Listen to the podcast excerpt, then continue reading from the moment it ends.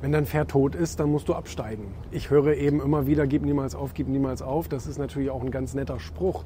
Aber letztendlich muss man sich auch eingestehen, dass wenn man das Falsche tut, dann muss man auch aufgeben.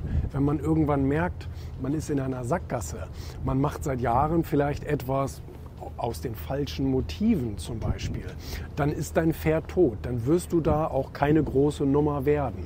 Und das sollte man sich dann irgendwann eingestehen und ähm, sollte lieber aufgeben und dann etwas machen, was man lieber tun sollte, was, wo, wo man einfach besser drin ist eventuell.